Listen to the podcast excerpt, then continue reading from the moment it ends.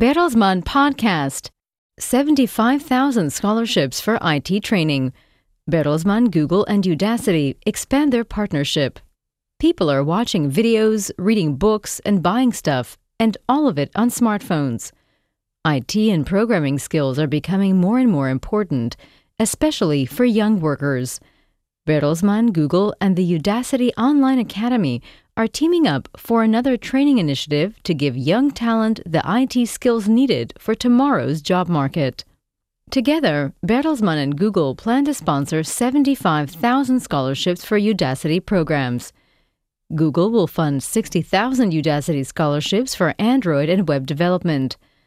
Bertelsmann is giving away 15,000 scholarships for beginners and advanced courses in data science.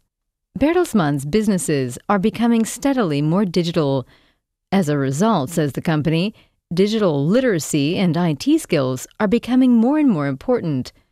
The group sees it as its responsibility to prepare as many people as possible for IT based requirements.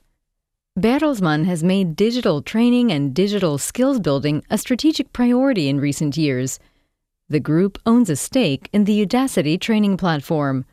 The group is opening this round of 15,000 scholarships both to its employees and to external talent. This was the Bertelsmann Podcast. For more information, please visit bertelsmann.com and remember to follow us on Twitter, Facebook, and Instagram.